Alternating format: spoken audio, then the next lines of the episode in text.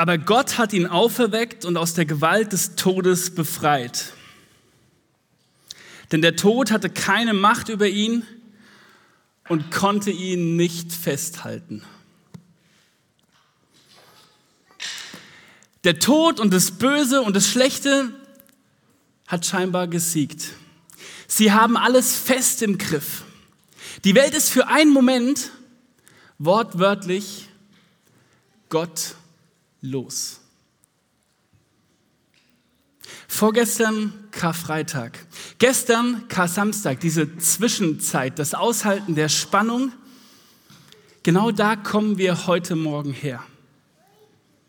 Jesus hängt an diesem Kreuz und badet die Schuld der Welt aus. All ihr Leiden, all ihre Kriege, all ihre Tragödien. Er trägt, was diese Welt nicht mehr tragen und ertragen kann. Er trägt, was kein Politiker, keine Ministerin, kein Mensch, nicht ich, nicht du tragen können. Und obwohl er es trägt, schleppen wir, schleppst vermutlich du und schleppt diese Welt so viel mit sich herum.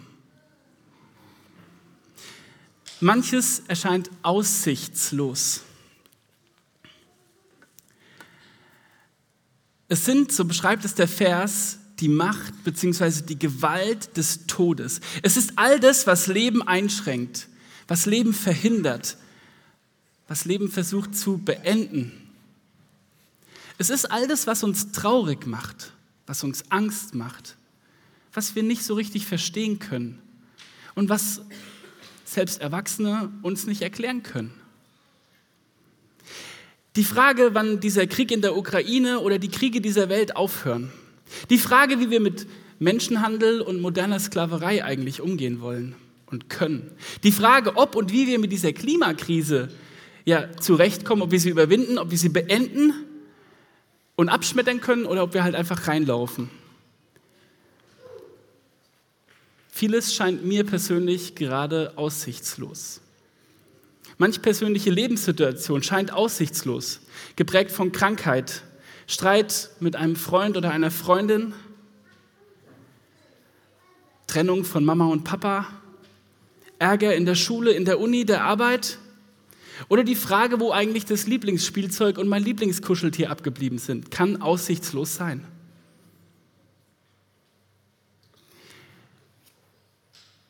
Aussichtslos kann sein, wenn der Kinderwunsch unerfüllt bleibt, wenn man älter wird und sich fragt, warum bin ich eigentlich Single? Ich will das doch gar nicht. Aussichtslosigkeit kann geprägt sein von Fragen der Zukunft, des Jobs, wie das mit dem guten Geld denn jetzt weitergeht, wenn wir Inflation hören und erleben. All das sind echte Probleme. Dinge, die uns am Leben hindern, die uns einschränken, die uns Sorgen machen, die uns Angst machen, die uns manch einer nicht erklären kann, die unsere Gedanken bestimmen und den Alltag manchmal verdunkeln. Aussichtslosigkeit eben. Das oder vielleicht was ganz anderes könnten deine Gedanken und echten Probleme heute Morgen hier sein, an Ostern. Hey, und das ist okay. Heute an Ostern hier zu sitzen, bedeutet nicht, dass was dein Leben bewegt, was dich am Leben hindert, was dich umtreibt, was dich einschrägt, dass es nicht real existent ist. Nein, diese Aussichtslosigkeit, die Fragen, die Sorgen und die Ängste des Lebens gehören auch heute Morgen dazu. Was sich heute an Ostern aber ändert, das ist der Blick auf das Ganze. Denn Jesus wurde auferweckt. Der Tod siegt nicht er wird besiegt. Was unser Leben schwer macht, das kann und es wird leichter werden. Aber Gott hat ihn auferweckt. Den, der am Kreuz hängt und die Tragödie der Welt trägt und stirbt, der bleibt nicht tot. Jesus bleibt nicht tot. Die Welt bleibt nicht gottlos. Nein, Gott selbst ruft Jesus zurück ins Leben.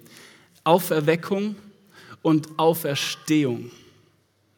Damals, vor über 2000 Jahren, heute und in Ewigkeit. Auferweckung bis in Ewigkeit. Jesus lebt. Gott kann Totes und Tote zum Leben erwecken. Das glaube ich ganz persönlich. Jesus selbst ruft Lazarus, der schon gestunken hat, aus diesem Grab heraus. So liest du es in der Bibel.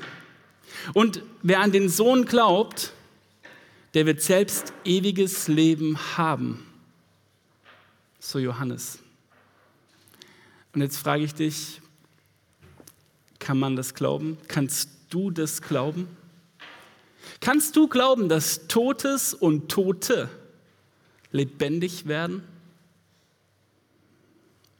Kannst du das glauben in einer Welt, wo der Tod so viel Herrschaft hat, wo er so viel Macht hat, wo so viel Tod erscheint?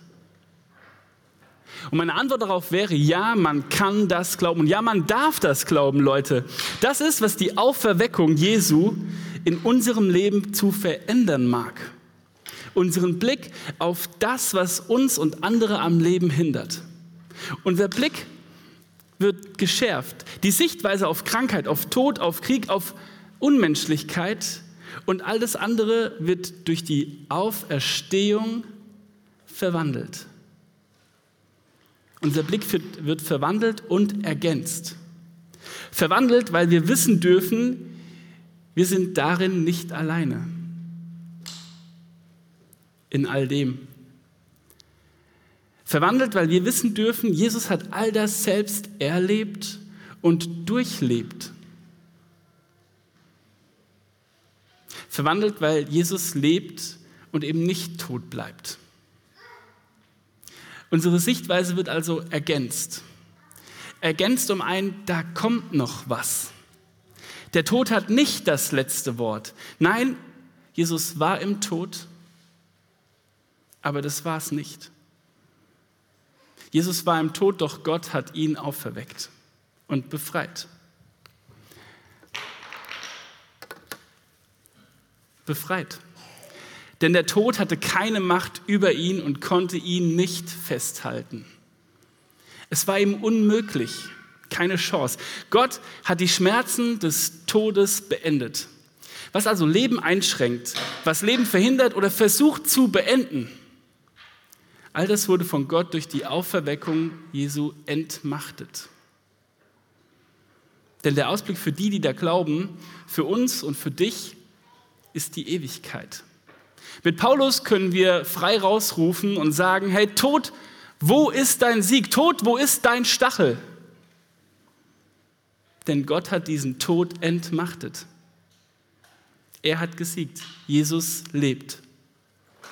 Mit ihm auch ich haben wir gerade gesungen. Und Jesus lebt mit ihm auch ich.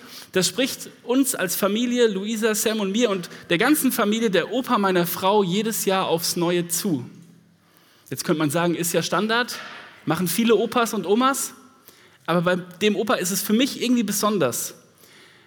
Er ist seit er lebt als kleines Kind gehörlos auf die Welt gekommen. Und mit 30 ist er langsam erblindet. Das heißt, von außen nach innen wurde es immer dunkler. Und er sieht seit jetzt fast über 50 Jahren nichts mehr.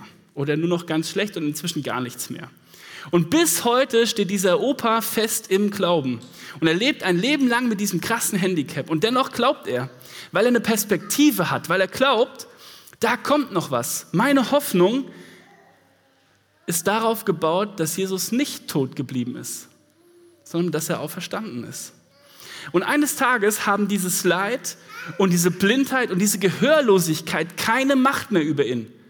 Wenn ich mich mit ihm unterhalte und das funktioniert nur schwer, muss so ein bisschen in die Hand schreiben wie bei einer Schreibmaschine und dann fängt er an zu sprechen und auch das ist gar nicht so deutlich, dann sagt er mir das immer wieder.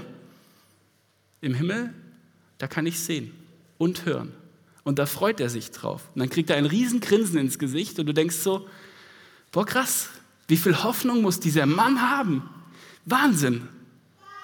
Also all das, was ihn an Sehen und Hören hindert, hat in der Ewigkeit keine Kraft mehr. Er weiß es, weil Jesus auferweckt wurde und auferstanden ist. Und das macht ihn frei. Das macht ihn frei zu glauben. Das macht ihn frei mit dem Blick auf das, was da kommt. Es ist sein trotzdem Glauben, sein trotziges Glauben vielleicht auch. Darum frage ich dich nochmal, hey, was ist es eigentlich, was dich am Leben hindert? Was ist es, was dich gerade leiden lässt? Was dir Angst macht, was dir Sorgen macht, was du nicht verstehst und was dir auch keiner erklären kann? Da ist diese Tragödie der Welt, die immer noch da ist, die unterschiedliches Ausmaß hat. Da kommt diese Klimakrise mit großen Schritten auf uns zu. Also ist schon da irgendwie, ne? Und noch immer toben diese Kriege im Osten Europas und auf dieser ganzen Welt. Und ich habe es nicht in der Hand und du auch nicht. Das rinnt mir wie Sand durch die Finger. Doch die Perspektive ist die, dass all das nicht bestehen bleiben wird. Trotz all dem können und dürfen wir hoffen. Hoffen auf den, der es durchlitten und überwunden hat. Denn mit ihm sind und werden wir befreit und auch all die, die gerade Leid erleben.